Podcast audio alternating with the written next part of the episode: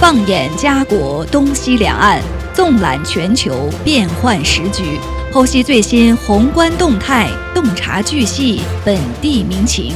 Yes, my radio。今日话题，欢迎您的收听。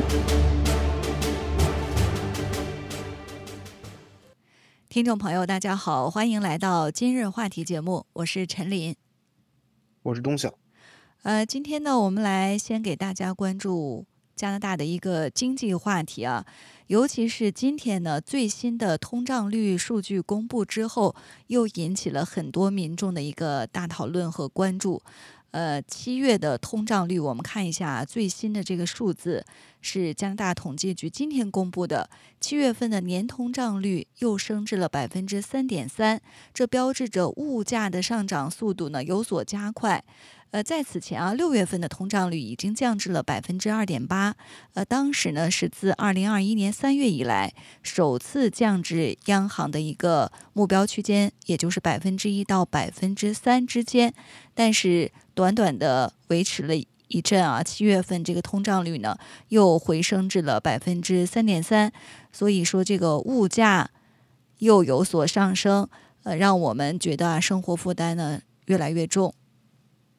没错，统计局也是表示说，这个七月份的通货膨胀上升啊，其实是因为汽油的价格比一年前的下降幅度较小。那么跟去年的这个时候，就去年七月份相比啊，油价其实是大幅下跌的。当时啊，那个人们的对经济放缓的这个担忧也是逐渐加剧。那么与此同时来看，食品和杂货的这个价格同比也是上涨了百分之八点五，这个数字也是。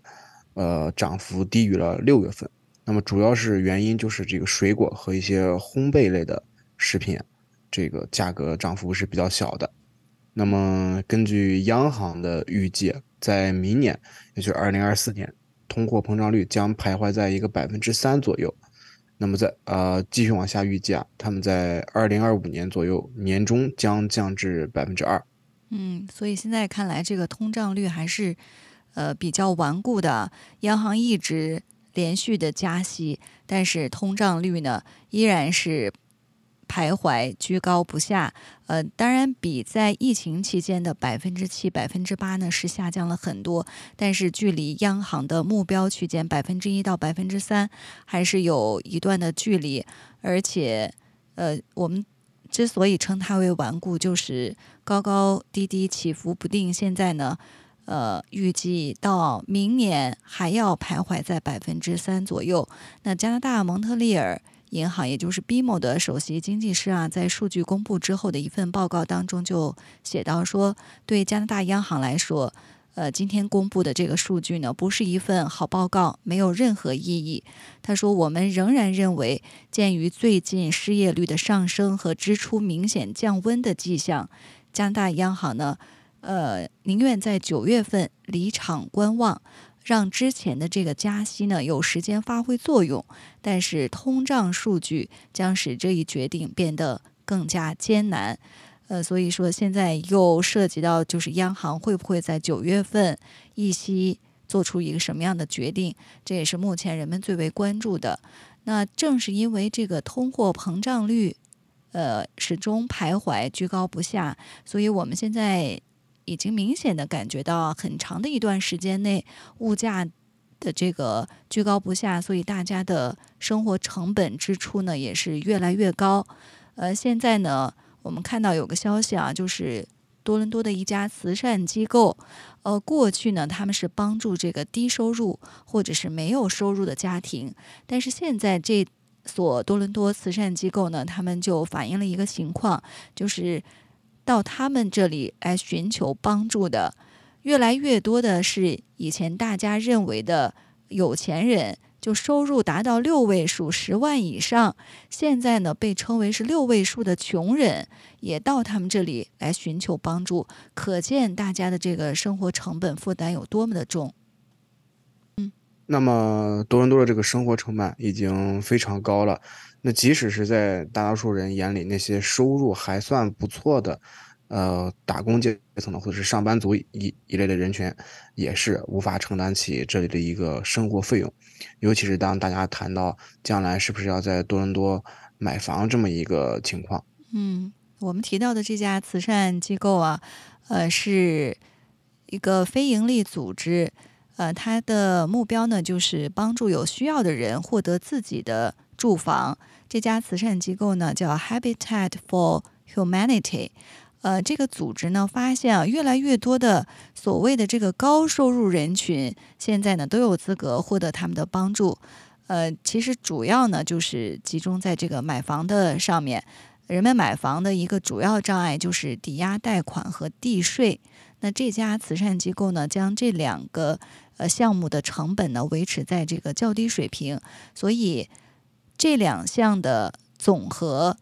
占。这个帮助对象家庭总收入的百分之三十，呃或以下，呃就可以达到寻求帮助的这个条件。呃，那么如果符合这样的一个条件呢，通过这家慈善机构建造的房屋呢就不需要首付。但是考虑到目前啊多伦多等城市的这个高利率，还有贵的离谱的这个房价，那每年收入十万加元的家庭呢，现在也。正在向他们机构来寻求帮助。没错，那么这家慈善机构的首席执行官也是表示说，从事高薪稳定工作的人们啊，现在发现自己无法负担大多伦多地区的这个房产。那么作为一个例子，他也是跟大家分享了一个在多伦多医院呃医院工作人员的故事。那么他的收入啊。是不足以维持他自己的生活的，目前正在考虑换工作，搬到其他的地方。那么，这是一个住在条件非常非常恶劣的出租屋里的一个女士。那么，这是一个我们过去可能认为自己生活能够迈向成功的一个一种人群，但是她现在也是陷入到了一个严重的麻烦当中。所以说，首席执行官也是表示说，这种情况可能就是时代的标志和趋势。那么也是与此同时啊，数以百万计的多伦多人其实早已经放弃了自己的住所。现在他们发现，在市中心，你租房基本上是不可能的，因为你租房基本上要付到一个至少是一千三百的块的加元，才能在合租公寓中啊拥有一间卧室，也就是合租公寓。嗯，没错，大城市的生活负担本来已经非常重，尤其是租房或者是买房这一块呢，需要付出。呃，比较高的这个款项，这让很多人呢来大城市生活已经望而却步。那加上疫情之后持续的居高不下的这个物价水平，让很多人呢越来越难以在大城市定居生活。所以这也是很多的打工一族啊面临的。巨大的一个挑战。以前我们觉得低收入或者没有收入的人群，那可以选择在周边小镇啊生活，也是一个不错的选择。呃，那收入高的人群，十万以上的就可以在大城市生活的比较惬意。但是现在我们发现，这个标准呢已经越来越高了，年薪十万以上的家庭呢仍然难以负担。目前多伦多的生活成本，他们甚至有的不得不向慈善机构来寻求帮助，呃，所以这个问题呢也引起了呃政府的一个重视啊。我们看到这个新任联邦住房部长 Sean Fraser 他就表示说，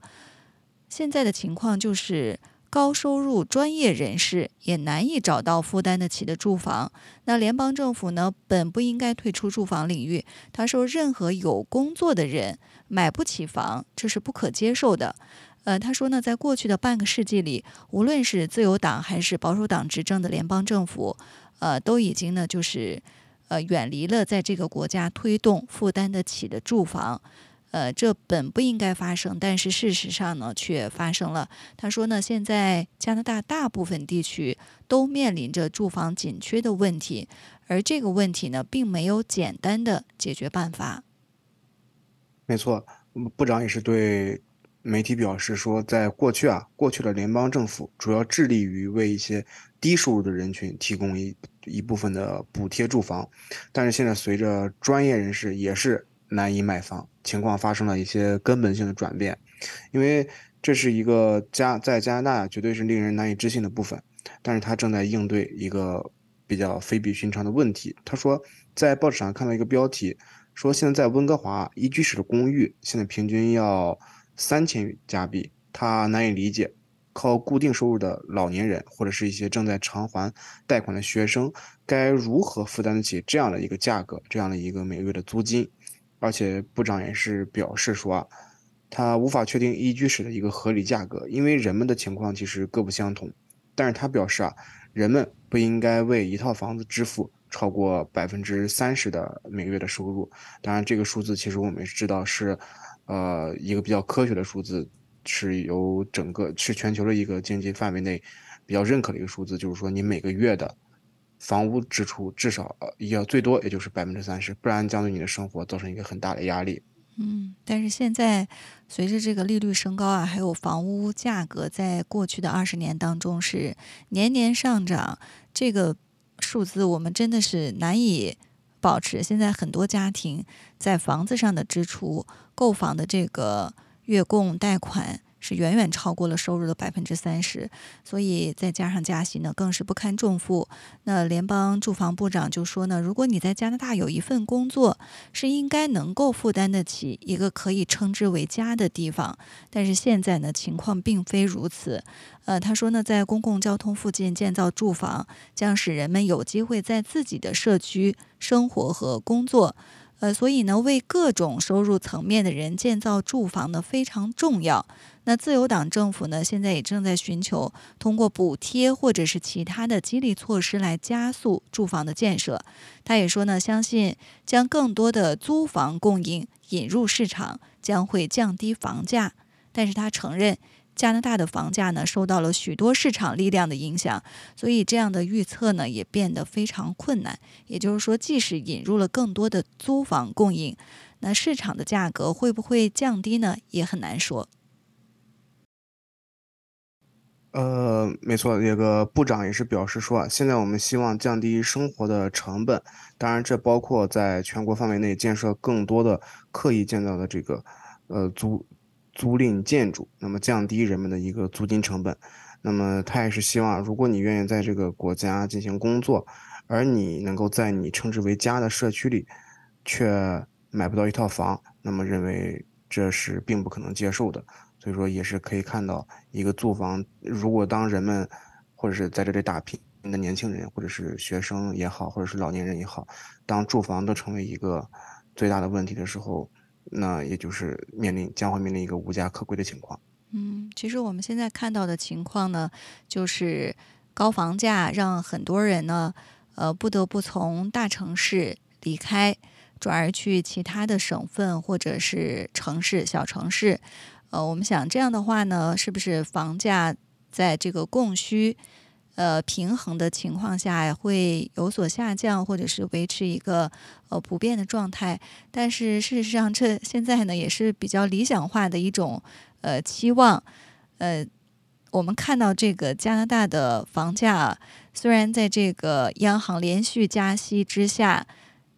是维持了一段。呃，比较平衡的时期，但是现在呢，我们看到一个数据啊，说这个买房者仍然是顶钢盔在冲，这是一个很形象的比比喻啊，在加息的这种势头之下，呃，还是有买房者要往上冲。那七月的这个房产销售呢，也是创了两年的新高，这是加拿大房地产协会呢，他们在。今天刚刚公布的一个数据，就是显示七月份的住宅销售量同比增长呢是两年多来的最大增幅，呃，但是呢与六月份相比呢几乎没有变化，呃，所以经过季节性的经过这个非季节性调整数据，与去年的七月相比，销售量呢还是增长了百分之八点七，达到了四万一千一百八十六套。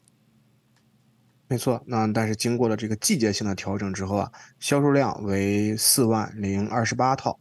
较六月份相比是下降了百分之零点七。那么在七月份啊，超过一半的地方市场的销售量是有所增加的，但是通常热门的大多伦多地区销售下降，使得这个全国范围的销售量稍微有点下降。那么 CREA 也是表示说，自五月份以来，这个协会已经看到了在全国房地产市场出现稳定的迹象，因为那些潜在的买家已经适应了比许多人预期更高的利率环境。那么，在 CREA 的主席啊，也是在新闻当中表示说，七月份延续了我们近几个月看到的一些趋势。那么销售啊逐渐稳定下来，新上市的房源数量也是逐渐回归正常的水平，这是买卖买家呀有更多的选择，那么平衡了市场。而截止到七月份来看，这也减缓了一个价格增长的速度，因为平均房价大概是一个六十六万八千七百五十四加元，那么根据去年的同期来说，增长了百分之六点三。嗯。所以现在看这些数据啊，让我们非常的迷惑。就是加息的这种高利率环境之下，按道理呢，很多人可能就会望而却步。而且我们呃刚才呢也在分享啊，说这个加拿大的生活成本上涨，呃很多家庭呢都负担不起，不得不寻求这个慈善机构的帮助等等。但是看到房地产的这个势头啊，无论是销量还是价格呢，都是还在保持一个上涨的趋势，所以真的是很让人迷惑。呃，当然我们也看到这个加拿大房地产协会的呃这个高级经济学家，他也表示说，这些数据啊都表明，呃总体而言呢，近几个月房地产市场呢已经稳定下来，价格呢正在逐渐的趋于平稳。他说呢，由于加拿大央行在七月中旬再次加息，而且呢暗示通胀将会长期高于两个百分点的这样的一个目标，所以现在呢销售和价格增长在八月份呢已经显示出放缓的迹象。那新闻稿当中还表示说，呃，我们可能会看到新一轮的买家回到这种观望的状态，直到未来的这种利率变化更加确定。但是由于七月份的通胀率啊，我们刚才给大家分享的依然是超过了百分之三，而且呢还可能面临另一次加息。所以多伦多的地产经纪人们也表示说，呃，已经获得按揭批准的买家可能会在这个秋季加息之前呢，争相利用这样的一个机会。所以。地产经纪人们还是比较乐观啊，预计这个九月、十月将会很忙。当然，一般来说呢，夏季往往是地产市场比较平淡的时期。但是今年七月份的销售却出奇的强劲，可能一个原因就是有一部分人呢，希望在央行秋呃这个秋季加息之前啊，赶紧呃定下来，赶紧买到房，有这方面的一个因素。那总而言之，加拿大的这个经济状况啊，现在。前景十分不明朗，我们给大家分享的这些数据啊和情况，也是让人非常的迷惑。呃，我们也看一看啊，在这个加拿大经济状状况，呃，现在生活成本越来越高的情况之下，央行会在秋季做出什么样的一个决定？届时呢，会对我们的房地产有什么样的影响？呃，也看一看联邦政府或者是省级政府，他们在这样的。呃，高房价的情况之下，会不会有一些更有力的措施出台，来帮助呃降温房地产市场？呃，接下来呢，我们再来关注一个中国的话题啊。呃，最近很多人呃经常进行这个出境旅游啊，或者海外旅游的人士，可能也关注到这样的一个消息，就是在八月十号，中国文化和旅游部呢公布了第三批出境团队游。和机票加酒店业务名单，那其中呢放宽了很多国家的这个呃出境游团体出境游的目的地，其中呢这些目的地包含美国、日本、韩国、土耳其、比利时、德国、挪威、瑞士、英国和澳大利呃澳大利亚等等国家，呃自此呢这个出境跟团游国家由六十个扩展至了一百三十八个。那随着出境跟团游目的地大幅扩容，那涉及美国、日本、韩国等目的地的国际航班恢复也有望加速。没错，那么我们就先以日本来举例啊。中国其实正式开放了这个赴日团队游，那么日本的航空、铁路的股价也是纷纷出现了一个上涨的趋势。根据日本头条的网报报道说啊，中国曾经因为疫情暂停了赴日团队出游，那么仅仅允许个人。去日本进行一个自由行的这么一个旅游项目。那么在疫情的时候啊，在疫情之前，无论是游客数量还是总消费额，中国其实都是日本最大的一块海外市场。那么在此次解除赴日团队游的限制之后啊，访日旅游需求有望进行一步进一步的回升。那么在二零一一九年啊，有数据显示说，中国共有九百五十九万人访问日本。进行一个旅游，那么占全部海外访日游客的三成，消费额也是达到了一万七千七百零四亿日元，是一个非常庞大的数字。那占访日游客的总消费也是达到了百分之三十六点八。那么这两项数据啊，均为各国家和地区之首。另外，在人均消费额方面，中国也是唯一超过十万日元的国家。在八月十号这一天，也是中国政府开放赴日团队游的消息公布之后，那么东京的股市啊，当中与游客相关联的企业股价均均均出现了上涨的趋势。那么航空和铁路公司也是因为由于中国的游客需求量增加的问题，扩大了对业绩上升的期待，那么股价也是呈现一个一直上涨的形态。嗯，所以可以看到这个目的地扩容之后啊，像日本，呃，这个过去就是中国呢是它最大的海外市场，所以看到这个名单公布之后，他们也是。已经做好了这个准备，呃，全日空和日航呢都考虑各自增加中国线的航班。那目前的航班数呢和疫情前的二零一九年相比，呃，全日空呢是百分之三十五，日航呢是百分之五十五。所以中国恢复这个团队游啊，前往日本的团队游可能带动他们的业绩增长。那全日空控股社长也表示说，这将带动访日的游客，有助于搞活他们的经济。呃，部分餐饮店呢也已经扩大了可以使用多种语言来接待访日游客的店铺，力争呢吸引中国客人。酒店和度假村呢也是纷纷期待客房入住率上升，人均消费额进一步提高。那由于住宿行业啊在疫情期间。呃，因为员工呢纷纷离职，所以旅游行业啊，日本的旅游行业也反映他们其实也很担心，呃，到到时候呢人手会不足。呃，另外呢，据大韩航空数据，截止今年的七月份，大韩航空的航线的呃供给和运力呢已经恢复到了二零一九年同期的百分之八十二。同时呢，根据韩联社的报道，因为疫情中断了三年零七个月之后，那中韩。之间的这个海运客轮也在八月九号起呢陆续恢复运行，呃，所以我们也看到啊，这个扩容之后，多个目的地国家也开始为中国团来做准备，也推出了一些促销的活动。没错，随着这个中国出境旅游的持续恢复啊，多个目的地国家其实对中国的游客团开放一个乐观的态度。那么，比如说像阿布扎比文化和旅游部就对中国的市场推出了一个促销活动，名字叫这个阿布扎比黄金周尽情享受。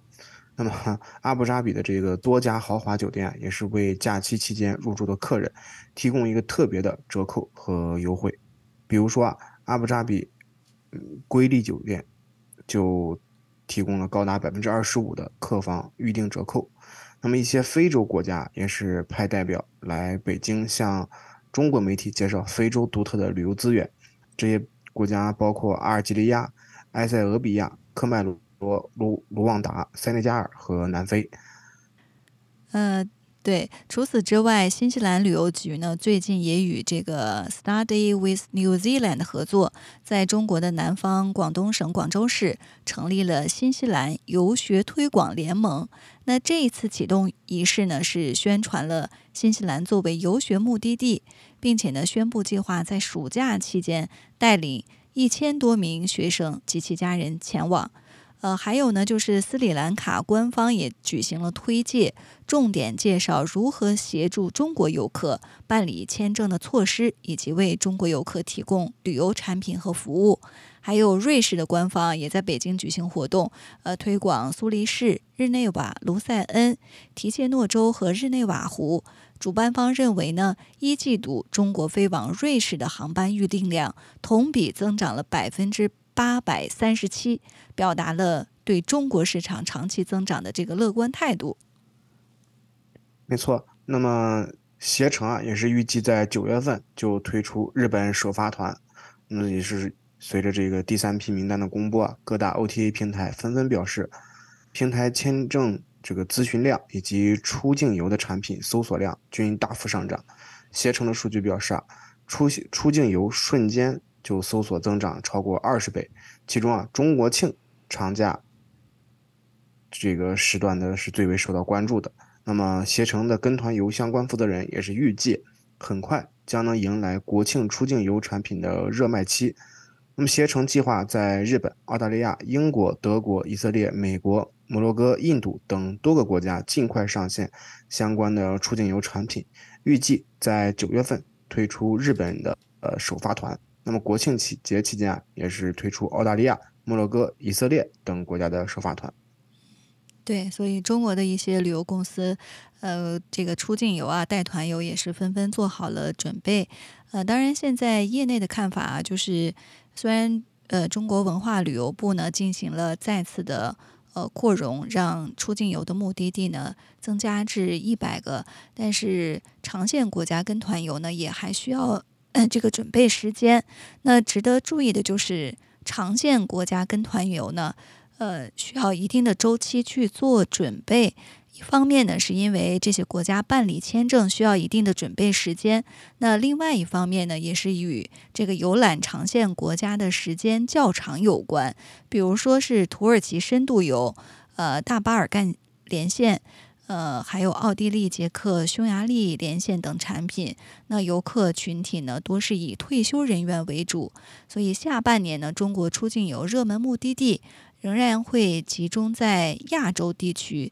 这与上半年的情况呢相似。那我们看到啊，中国旅游研究院发布的一个二零二三年上半年出境旅游的大数据报告，其中显示呢，上半年出境游目的地共计接待内地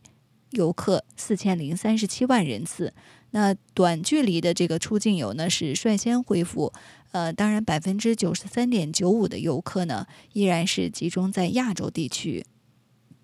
没错，从这个航班的量上来看，国家民航局的数据也是显示说，在上半年国际航线旅客运输量恢复至了二零一九年的百分之二十三。那么，其中六月份国际客运量已经恢复至了二零一九年同期的百分之四十一点六。那么，随着一些国际航班的增加，商务旅行、探亲访友、毕业旅行。暑期研学游等等，这个出境旅游的需求啊，也是不断的被释放出来。那么出境游也是迎来一个有序复苏的良好态势。从一些热门的目的地上来看，从全球十九个典型的区域当中，交通和签证便捷、旅游资源丰富的东亚、东南亚地区接待出境游的游客是最多的，分别占比了百分之八十三点九二、百分之八点五九等等。那么位于第一梯队的为泰国和日本，那么接待出国游客的比重啊在百分之十以上。那么位于第二梯队为新加坡和韩国，他们的接待占比啊在百分之五到百分之十之间。那么第三梯队也就是由缅甸、美国、澳大利亚、马来西亚、越南等国家组成，它的占比在百分之三到百分之五之间。那么据悉啊，在截止到八月七日。广州每天的预约已经到了二零二四年三月份，那么北京、上海也是分别到了一月底和二月底。从航班的情况来看，多家机构也是进行一个预测，中国的出境市场、出入境市场其实大概要等到二零二四年底才能完全恢复到二零一九年的一个正常状态。嗯，所以也说明现在啊，就是跟疫情前相比，呃，疫情之前我们大家。经常会说来一场说走就走的旅行，但是疫情之后呢，呃，尽管现在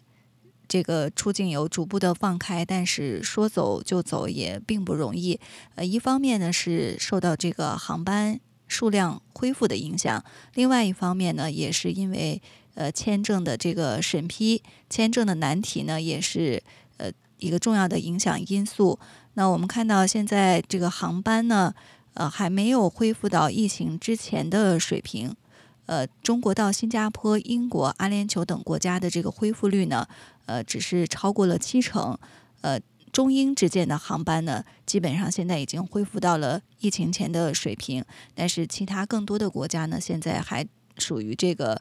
呃没有恢复到疫情之前百分百的这样的一个状态。所以在这种情况下呢，国际航班的这个机票。价格呢也是比较高，这也限制了很多人的一个出行的脚步。另外呢，就是签证难题，呃，现在除了这个直飞航班限制，签证难办，目前呢也是中国人出境游面临的主要难题之一。那有民航业的业内人士呢，就表示说，呃，现在跟疫情前相比呢，这个签证审批的难度呢也增加。呃，比如说在二零零九到二零一九年的十年间，中国呢一直是美国签证签发的主要对象。二零一九年呢，美国总共签发了。八百七十四万张非移民签证，其中中国境内各签证处呢就占到了百分之十五，达到一百二十七万张，仅次于墨西哥。那同样啊，在二零一九年签发的一千五百一十六万本申根签证当中，中国呢也是以占比百分之十九，仅次于申根国家的邻国俄罗斯。那日本的情况呢，当时更加夸张，在疫情之前啊，二零一九年总共。签发了八百二十八万张签证，那中国驻呃这个日本驻中国的各使领馆呢，签发了六百四十九万张，占到了百分之七十八。但是在二零二零年和二零二一年间，由于这个出入境的需求大幅减少，所以呢各国都是。削减了驻华各使领馆的编制。那今年的这这个出入境相关限制放开之后呢，各使领馆里原有的人手也就无法在短时间内应对爆发式反弹的签证申请需求。所以现在这个签证难题呢，还有望进一步解决。呃，进申请的进度、审批的进度呢，也是有望进一步加快。呃，今天的今日话题节目呢，到这里就结束了。非常感谢大家的收听，下期节目再见。谢谢大家。